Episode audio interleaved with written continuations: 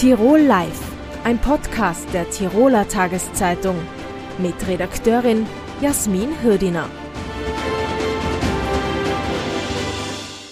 Eine Frau Pfarrer gibt es in der katholischen Kirche ja nicht, aber wenn dem jemand nahe kommt, dann ist es in Tirol vermutlich Mona Mraz.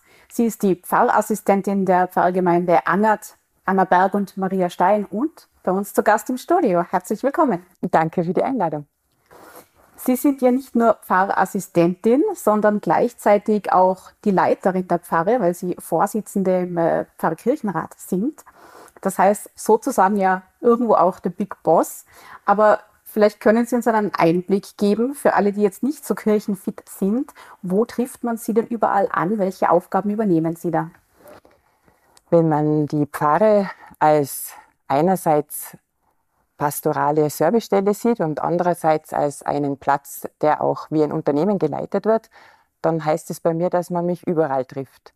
Denn es ist eben so, dass ich grundsätzlich in der Pastoral tätig bin, was Gottesdienste anbelangt oder Beerdigungen, Vorbereitung auf Erstkommunion, Firmung, aber eben auch was unser Budget betrifft. Wir müssen uns auch da und dort nach der Decke strecken. Wir sind keine reiche Pfarrgemeinde und das heißt, dass äh, wir uns darum kümmern müssen, dass wir uns selbst versorgen und da gehört es dazu, dass wir eben das Budget im Überblick haben, dass wir Möglichkeiten finden, wo wir Einnahmen generieren können und auch da bin ich dann aktiv und anzutreffen.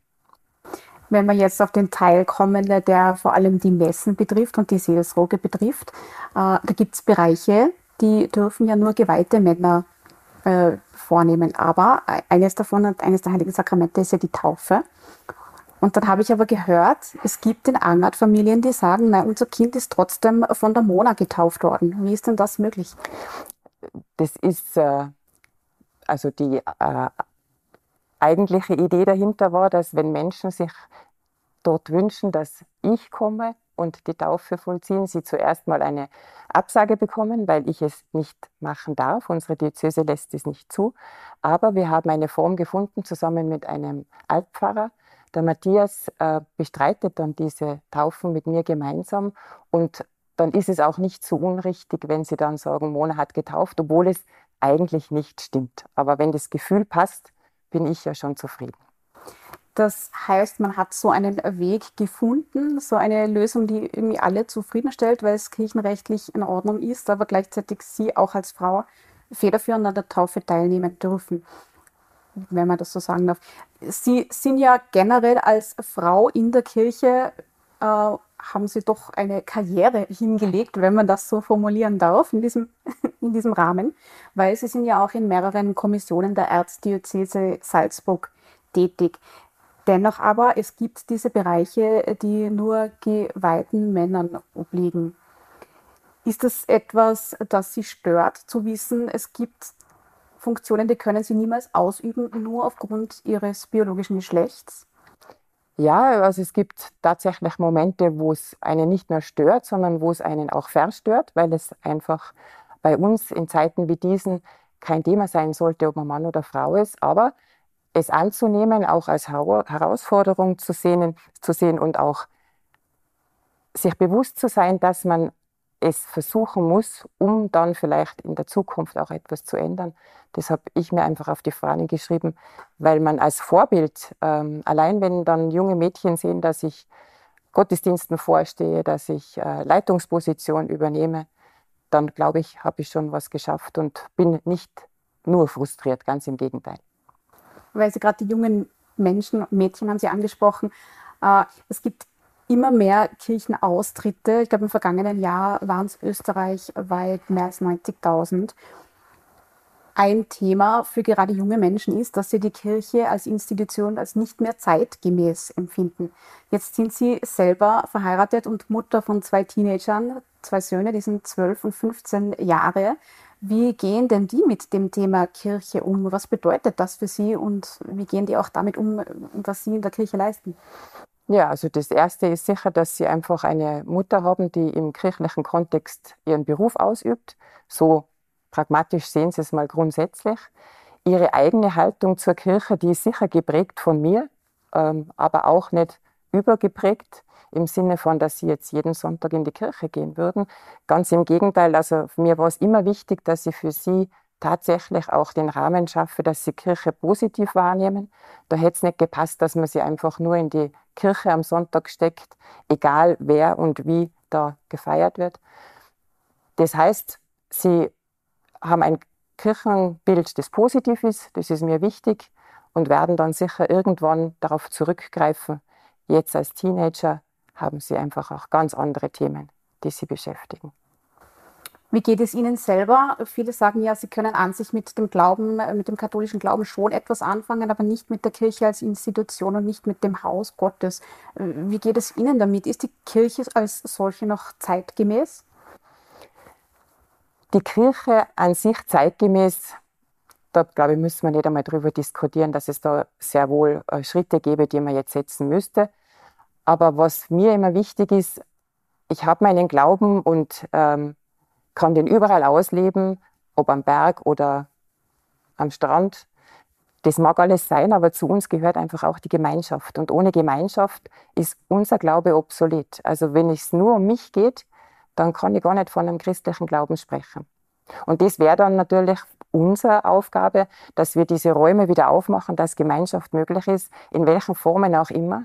Also ich muss jetzt auch sagen, es ist nicht immer die Kirche und nicht immer der Gottesdienst, wo eben dann Glaube praktiziert wird oder wo Kirche gelebt wird, sondern das ist oft auch außerhalb. Und da würde ich mir einfach wünschen, dass wir viel mehr darauf eingehen, um wieder Menschen anzusprechen mit unserem Inhalt, mit unseren Botschaften und mit dem, was wir auch Gutes leisten können. Wo gelingt Ihnen selber das am besten? In, in welchen Kontexten? Es ist bei uns ähm, doch sehr auffällig, dass, wenn man schaut, in der Kirche hast du ungefähr 5, 6 Prozent der Gemeinde ist präsent und das auch nicht immer. Das heißt, für mich ist es eben wichtig, dass ich bei den Leuten bin, sei es äh, wie heute am Abend die Jahreshauptversammlung der Landjugend oder eben Feste, äh, wo grundsätzlich mal von Haus aus gut gelaunte Menschen sind, die dann auch das Gespräch suchen und allein weil du da bist, sozusagen Seelsorge annehmen. Und deshalb muss man rausgehen und nicht nur drinnen bleiben. Die Beichte beim Feuerwehrfest sozusagen. So ungefähr. Also die Platzkonzerte hatten heuer für mich die äh, intensivsten seelsorglichen Gespräche zu bieten ever. Jetzt weiß man ja, die Kirche hat Probleme mit dem Nachwuchs, insofern als dass wenig Pfarrer nachkommen. Das bedeutet auch, dass Pfarrgemeinden oft viele äh, Gemeinden umfassen. In Ihrem Fall ist es jetzt Angert, Angerberg und äh, Maria Stein, was diesen äh, administrativen Teil betrifft.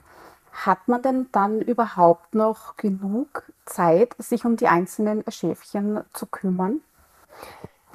Die, die Zeit muss gut organisiert sein und man muss auch Prioritäten setzen. Was aber mir persönlich wichtig ist, ist, dass es eben das Administrative zwar braucht und auch darum will ich mich gut kümmern, aber wenn es Haut auf Haut kommt, dann steht das hinten an. Denn die Pastoral, die seelsorglichen Tätigkeiten sollen und müssen im Vordergrund bleiben. Und das heißt für uns diese Doppelaufgabe, aber wenn wir es geschickt machen und uns manchmal über Phasen hinweg retten, wo es einfach mehr ist, dann funktioniert das schon. Jetzt muss man ja noch dazu sagen, es gibt ja einen Pfarrerprovisor. Also genau. Sie sind ja nicht ganz alleine mit all mhm. diesen Aufgaben. Ähm, aber passiert es Ihnen doch im Dorf, dass Sie manchmal als Frau Pfarrer angesprochen werden? Ist das schon mal vorgekommen? Dann machen Sie es mit einem Augenzwinkern. Also Sie sind sich sehr bewusst, dass es eben nicht so ist, dass ich der Pfarrer bin. Den will ich auch gar nicht ersetzen. Aber Sie ähm, haben jetzt über die Zeit sehr wohl auch erkannt, dass da die Seelsorgerin ist, die man ansprechen kann die eben losgelöst ist von diesem äh, Schema Mann, Frau oder geweiht oder nicht geweiht. Und das ist eine wunderbare Erkenntnis. Würden Sie sich das wünschen, dass auch Frauen Pfarrer werden dürfen?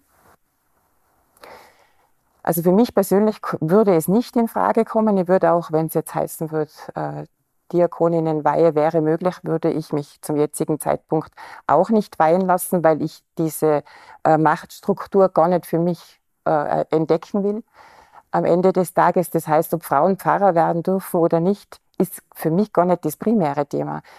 Anerkannt zu werden als Mensch, der für die Kirche unterwegs ist, das wäre mir viel wichtiger. Und dass es da nicht darum geht, ob ich jetzt eben als Mann oder Frau unterwegs bin oder als Geweihte, nicht Geweihte, sondern dass ich dass mir zugetraut wird, dass ich die Botschaft verkünden kann. Und da fehlt es einfach noch. Mhm. Was wünschen Sie sich persönlich für die Zukunft, für die Kirche? Für die Kirche an sich, dass sie ihren Weg findet und den wird sie finden, dass sie nach wie vor Menschen erreicht, denn unsere Botschaft bringt nichts, wenn es uns niemand abnimmt, dass wir das, was wir verkünden, selber leben dürfen.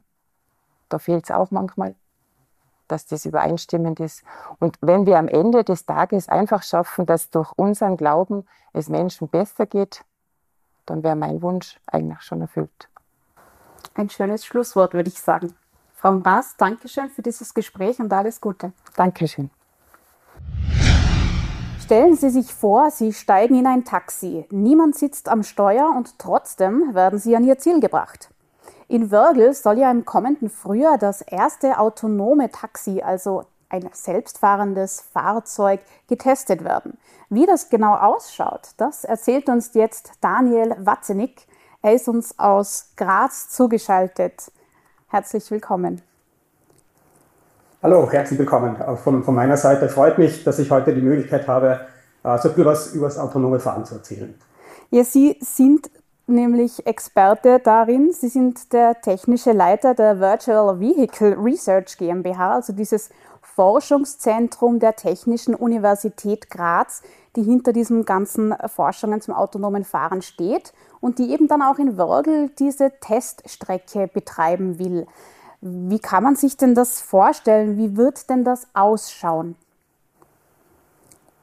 Ja, also die, ähm, vielleicht ganz kurz zum Hintergrund. Wir haben ja bereits 2015 das erste autonome Fahrzeug äh, entwickelt in Österreich, das äh, jetzt mittlerweile eben seit 2015 schon einige Entwicklungsjahre hinter sich hat. Mittlerweile haben wir in unserem Fuhrpark drei solcher Fahrzeuge und haben schlussendlich auch sehr viele Testkilometer auf öffentlichen Straßen schon absolviert. Das heißt, die Zuverlässigkeit und die Robustheit, die haben wir mittlerweile nachgewiesen. Wir haben auch eine offizielle Testbescheinigung über das Ministerium erhalten und haben schlussendlich begonnen, auf der Autobahn der A2 rund um Graz zu testen. Im ganz klassisch im, im Mischverkehr, also mit allen anderen Fahrzeugen, die unterwegs sind. Die, die Autobahn hat natürlich gewisse Vorteile, daher geht auch jeder zuerst auf die Autobahn. Da gibt es keine Fußgänger in der Regel, keine, keine Fahrradfahrer, kein Gegenverkehr, man hat äh, keine langsamen Fahrzeuge unterwegs. Also da gibt es einiges an, an Erleichterungen, daher beginnt man in der Regel auf der Autobahn. Und äh, das haben auch wir gemacht. Dann haben wir Schritt für Schritt begonnen, in der Stadt Graz zu testen. Wir testen auch ja jetzt äh, auf der öffentlichen Straßen rund um das Shopping Center West in Graz. Und äh, letztes Jahr haben wir gesagt, ja, jetzt hat Graz mehr oder weniger schon profitiert. Äh, es gibt auch die ein oder anderen Aktivitäten natürlich in Wien, äh, in Pörtschach, in Kärnten, in Koppel, in Salzburg-Land.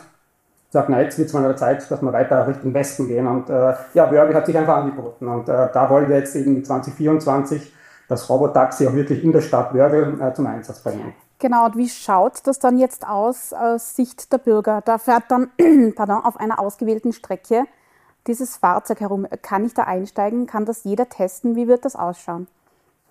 Das ist genau die Idee. Also den, den Auftrag, den wir uns gestellt haben, ist tatsächlich ähm, jetzt nicht von Nerds für Nerds die Technologie zu entwickeln, sondern ähm, die, jeder soll davon profitieren und wir wollen tatsächlich Akzeptanz schaffen. Erlebbarkeit, Erlebbarkeit dieser Technologie, Greifbarkeit dieser Technologie erzeugen. Und das heißt ganz einfach, jeder, mag und will, ist dann herzlich eingeladen, mit dem Fahrzeug äh, ja, sich kutschieren zu lassen. Und da gibt es jetzt keine keine Einschränkungen. Wir fahren natürlich mit Sicherheitsfahrer, das sieht auch das Gesetz in Österreich so vor. Es ist ein ausgebildeter Fahrer, der äh, deutlich mehr hat als ein B-Führerschein. Das heißt, die Sicherheit ist auch in der Form gegeben. Aber schlussendlich darf jeder, der mag, und ich lade auch alle Wörgler und alle, alle Tiroler und jeder, der, der in der Nähe ist, der gerade auf Urlaub ist, dann ein. Ähm, das wird auch publik gemacht, sodass jeder das Technologie testen kann. Und äh, auch, wir wollen zeigen, dass es eben kein, Anführungszeichen, kein, äh, kein Teufelszeug in Anführungszeichen ist, ja. Dennoch gibt es natürlich Menschen, die Sorge um diese Sicherheit haben, weil es ist künstliche Intelligenz, es ein Computer, das heißt, es gibt natürlich Angriffsfläche für Hacker. Und da ist die Sorge, dass eben auch teilweise sogar gezielt Unfälle gebaut werden können. Wie begegnen Sie denn dieser Sorge äh, in der Forschung und in Ihrer täglichen Arbeit? Ja, also das ist natürlich ein, eine sehr, also technologisch gesehen eine sehr weitreichende Frage, aber tatsächlich ist es richtig, man könnte Sensoren gezielt äh, attackieren, äh, damit das Fahrzeug blind machen. Äh, man, man, könnte, wie bei jedem Computer, man spricht ja da wirklich von einem Computer auf Räder, Rädern, also wie auch bei jedem Computer kann man sich da auch so vorstellen, dass ein Trojaner eingepflanzt wird, beziehungsweise ein Virus entsteht und das gilt auch dementsprechend mit den, mit den höchsten Sicherheitsmaßnahmen äh, abzusichern. Und, und da arbeiten wir auch schon seit, seit langem daran, also nicht nur wir in Graz, sondern die, äh, sozusagen ein, ein, ein, globales Interesse, solche Fahrzeuge nicht nur sicher im, im Sinne des, der Verkehrssicherheit zu machen, sondern auch sicher bei solchen Attacken. Im Englischen ist es leichter mit Safety and Security.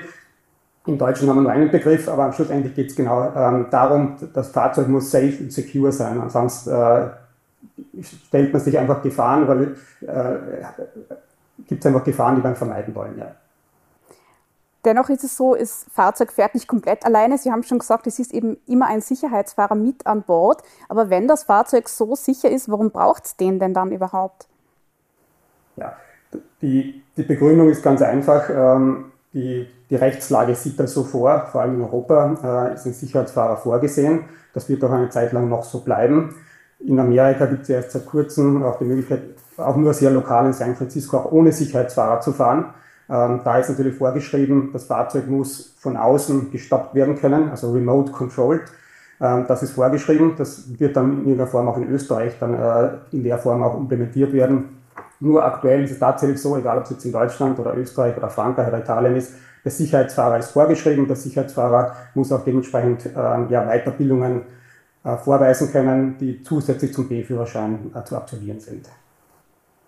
Jetzt gab es in anderen Ländern, wo es Teststrecken gab, dennoch äh, ein paar Unfälle oder auch Ausfälle, weil zum Beispiel ganz einfach das WLAN-Signal nicht ausgereicht hat. Welche Erkenntnisse haben Sie denn bisher aus den Teststrecken in Graz und auf der A2 ähm, rausziehen können? Also wir hatten, und da bin ich auch, auch, auch, sehr froh und dankbar und an der Stelle auch danke, danke an das ganze Team, das da dahinter steht in der, in der Entwicklung, dass wir bis jetzt noch keine kritischen Situationen gehabt haben äh, äh, geschweige denn einen Unfall produziert hätten, äh, egal ob es Sachschaden oder mehr ist. Ähm, da sind wir, wir sind natürlich sehr konservativ, wir sind alle Technologieexperten, versuchen es auch dementsprechend, und es ist auch gelungen, ähm, da keine, also keine Gefahrensituationen überhaupt zu ermöglichen. Und das heißt schlussendlich auch, dass wir sehr viel ähm, ja, auf der Teststrecke testen, bevor wir auf die auf die, also auf die öffentliche Straße gehen. Das ganze Fahrzeug wird auch simuliert, das heißt viele Szenarien, also viele Möglichkeiten werden im Vorfeld in der Simulation auch abgebildet. Daher kommt auch der Name der, des Unternehmens Virtual Vehicle, weil sehr vieles passiert in der virtuellen Welt, da kann ich deutlich mehr erproben und äh, muss nicht sofort äh, das Risiko des realen Verkehrs auf mich nehmen. Und das ist, glaube ich, der entscheidende Faktor. Also man muss, es muss gelingen, ähm, ja, sehr vieles im Vorfeld, gerade diese Spezialfälle, diese, wir sagen da Corner Cases dazu, man kann nicht alles im, äh, im Fahrzeug programmieren, es können immer wieder Situationen auftreten, da kommt halt die Person im, im gelben Anorak äh, bei tiefstehender Sonne über die Straße, äh, man kann nicht alle diese Situationen vorab testen, das heißt, da braucht es einfach die Simulation dazu. Und das ist genau unser Schlüssel zum Erfolg. Das Fahrzeug wird simuliert, wir testen sehr viel, dann gehen wir auf den Proving Ground, das heißt die abgeschlossene Teststrecke und äh, wenn wir uns dann wirklich sicher sind, dann geht's äh, tatsächlich auf die Straße. Und das machen wir eben seit 2017 so, dass wir eben, wie vorher angesprochen, auf der Autobahn und im, im Stadtbereich Graz und 2024 dann im Wörgl also auch unter Beweis stellen wollen, dass wir da ganz gut und sicher und zuverlässig unterwegs sind. Das heißt, die Personen, die dann da einsteigen, sind dann nicht im weitesten Sinne Crash-Test-Dummies. Es ist schon wie, wie, ich frage anders. Ab, absolut nicht. absolut nicht. Und äh, wir hatten ja auch sehr, sehr erfolgreich die, die Strecke in Graz, die tatsächlich davon ähm, von der Ausstiegsstelle der, der Straßenbahn rüber zum Shopping Center West. Da fährt in der Regel sonst ein Bus, ein, ein vorerst nicht elektrischer Bus. Und wir haben gesagt, wir bieten unser Service parallel an. Man kann dann sagen, ich fahre mit dem Bus, wenn ich da, äh, oder ich steige in das, in das autonome Fahrzeug, erlebe die Technologie ähm, und kriegt mehr oder weniger auch ein Gespür, ein, ein Gefühl, ähm, wie weit ist das Ganze überhaupt. Äh, und äh, es ist einfach weiter, als man vielleicht mhm. auch denkt. Es ist nicht mehr äh, zehn Jahre vor uns, sondern die, die, die Technologie für einen Robotax zum Beispiel, gibt es ganz einfach. Und da gibt es sehr viele Zufriedene. Wir, wir schauen natürlich auch einen Feedbackbogen, wird immer am Ende ausgefüllt, damit wir auch ja, schlussendlich das auswerten können, wie zufrieden waren die Fahrer, haben sie sich sicher gefühlt, was was angenehm, was, was war unangenehm. Also genau diese, diese Elemente helfen uns natürlich auch, den Komfort zu, zu verbessern. Und äh, schlussendlich wollen wir das wirklich erreichen, dass diese Technologie skaliert und dass man in Österreich, ähnlich wie in San Francisco, diesen Service auch anbieten können. Und vielleicht wird es tatsächlich dann in Wörgl die, die erste Stadtgemeinde sein, die diesen Service dann anbieten wird. Ja, in, in, München wollte der Autoverleih Sixt ja heuer noch das erste Robotaxi mit Sicherheitsfahrer auf den Markt bringen. Das hat sich jetzt, äh, soweit ich weiß, verzögert. Was glauben Sie denn, wann wird denn das markttauglich, also auch massentauglich sein in Österreich? Und da muss man vielleicht sagen, es gibt diese, die wir haben jetzt immer über das Robotaxi gesprochen und das hat auch einen Grund, äh, wenn man das, äh, das Fahrzeug betrachtet und da ist jetzt egal, ob es unser Fahrzeug ist oder das Fahrzeug von, von Waymo, also von, von der Google-Tochter, ähm, die Fahrzeuge sind sehr teuer, weil ich brauche sehr viele Sensoren, die ich, ähm, die ich da, da vorsehen muss, unterschiedliche Rechenplattformen. Also der Wert des Fahrzeuges, der, der steigt, der verdoppelt, verdreifacht sich. Äh, das heißt auch schlussendlich für den Massenmarkt sind wir viel zu teuer, wenn man wirklich Richtung Individualverkehr denkt bei einer Servicefunktion, also wie, zum Beispiel ähm, ja, Taxi oder vielleicht auch Güterverkehr, da wird Technologie ja anderswertig investiert, äh, beziehungsweise anders investiert und der, der Endkunde muss natürlich irgendwann mal auch eine Gebühr zahlen, wie auch bei einem Taxi, äh, aber schlussendlich muss ich mir jetzt nicht äh, ein Fahrzeug zu einem enormen Preis auch leisten.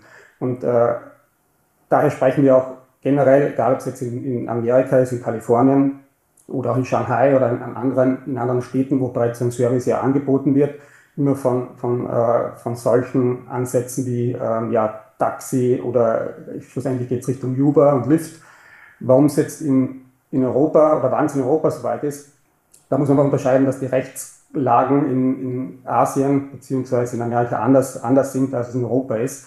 Und in Europa sind wir einfach aktuell auch noch sehr fragmentiert. Äh, die Länder, auch wenn wir die Europäische Union haben, aber die Länder sind natürlich sehr souverän und äh, gehen mit unterschiedlichen Ansätzen voraus.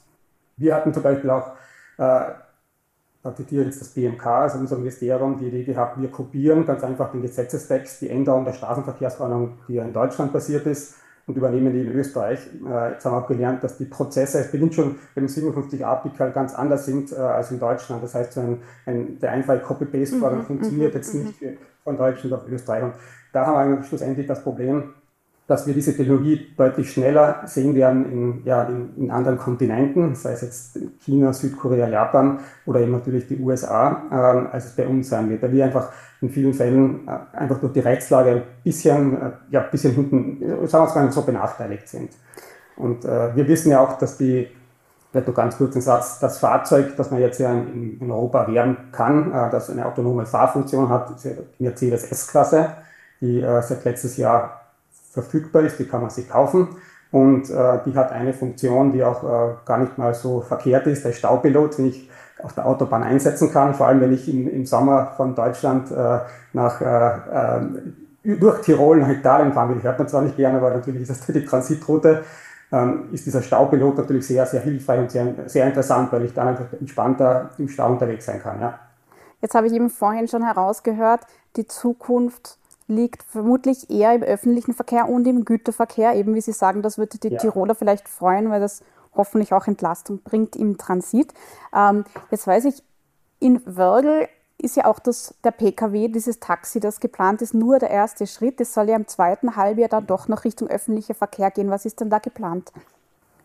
Genau, also, und der erste Schritt Sie auch richtig gesagt haben, ist, ist tatsächlich der, der PKW, äh, unser Ford Fusion, also der Ford Mondeo, also ein, also ein amerikanisches Modell, der ähm, ja die ersten Schritte in Wörgl machen wird. Da hatten wir jetzt im Juli, äh, Juli die erste Testphase. Im August gab es ja die Möglichkeit, Bürgermeister Ritthardt konnte sich äh, selbst davon überzeugen, wie das Fahrzeug funktioniert. Er ist da im, im, im Bereich Bahnhof autonom gefahren.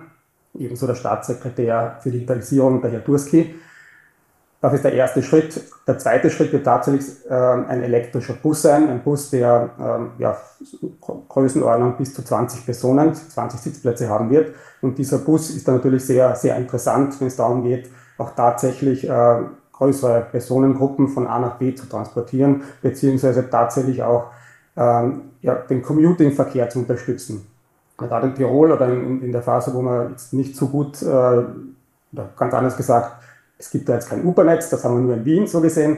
Ähm, in vielen Fällen muss man einfach mit dem persönlichen oder mit dem eigenen PKW fahren. Und das ist genau unser Ansatz. Wir sagen, okay, wir wollen zeigen, dass, dass Auto, ja, automatisierte Mobilität, autonome Mobilität mehrere Vorteile hat. Rein elektrisch natürlich mit unserem Bus, den wir in der zweiten Jahreshälfte betreiben wollen. Ähm, gleichzeitig die, die Autonomie, die auch die Möglichkeit bietet, einfach sicherer im Verkehr zu sein, weniger Unfälle zu produzieren, weniger gefährliche Situationen zu produzieren und ähm, schlussendlich auch den Komfort, dass, äh, dass man das System jetzt nicht äh, ganz klassisch einen Schedule, äh, wie wir jetzt im Busverkehr haben, äh, ausrichtet, sondern on demand. Ride-Hailing ist der englische Begriff dass ich solche Systeme auch on demand holen kann. Und wir wollen einfach vermeiden, dass wir Busse sehen, wo vielleicht nur zwei, drei Leute drinnen sitzen, die wir einfach gemäß Fahrplan fahren. Ich glaube, da ist auch Optimierungspotenzial in der Zukunft zu sehen. Das wird sicher auch darauf ankommen, wo der Bus fährt. Weiß man denn jetzt in Würgel schon, wo die Teststrecke sein wird oder zumindest sein könnte, welche Bedingungen es dafür bräuchte? Also wir äh, sind da gerade in Abstimmung mit, mit dem Gemeinderat. Also die, die Teststrecke, es gibt jetzt zwei, zwei Varianten, ähm, die, die wir jetzt diskutieren. Die müssen dann auch natürlich vom Gemeinderat auch abgesegnet werden. Das wäre vielleicht an der Stelle ein bisschen zu früh darüber zu sprechen, weil es, äh, es geht tatsächlich so, dass wir auch diesen Pendlerverkehr unterstützen. Im ersten Schritt vielleicht auch äh, parallel zu einer anderen Busroute diese Service anbieten, sodass einfach die Möglichkeit besteht, für, äh, für, für alle Tiroler und Tirolerinnen, einfach das, das Service zu nutzen und mal statt dem, dem üblichen Bus, den ich sonst jeden Tag in der Früh nehme zur Arbeit oder zur, zur Schule, ich nehme mal den, den anderen Bus und, und lass mich einmal von der Technologie überraschen, beeindrucken und äh, kann auch die Leute, die, also unsere Testfahrer sind, sind natürlich auch Experten, die waren in der Entwicklung mit dabei. Das heißt, ich kann auch äh, technische Fragen stellen und kriege eine Antwort dazu. Also genau, wir wollen einfach die Technologie greifbar machen und, und wirklich zu, zu, zu, der, zu den Leuten bringen. Ja. Das ist genau unser, unser, unsere Aufgabe, unser Auftrag, den wir sehen. Also die Teststrecke dann im wahrsten Sinne, weil sie eben dann auch für jedermann, jede Frau zu testen ist. Herr Watzenig, ich danke für das Gespräch und diese ersten Infos. Wir hören und sehen uns sicher wieder. Und alles Gute inzwischen bei der Entwicklung. Vielen Dank, hat mich sehr gefreut und wir sehen uns definitiv bald wieder. Ja. Danke auch an Sie, liebe Zuschauerinnen und Zuschauer, für Ihr Interesse. Alle Ausgaben von Tirol Live gibt es wie immer auf tt.com zum Nachsehen, als Podcast zum Nachhören und zum Lesen in Ihrer Tiroler Tageszeitung. Bis zum nächsten Mal. Servus. Tirol Live, ein Podcast der Tiroler Tageszeitung. Das Video dazu sehen Sie auf tt.com.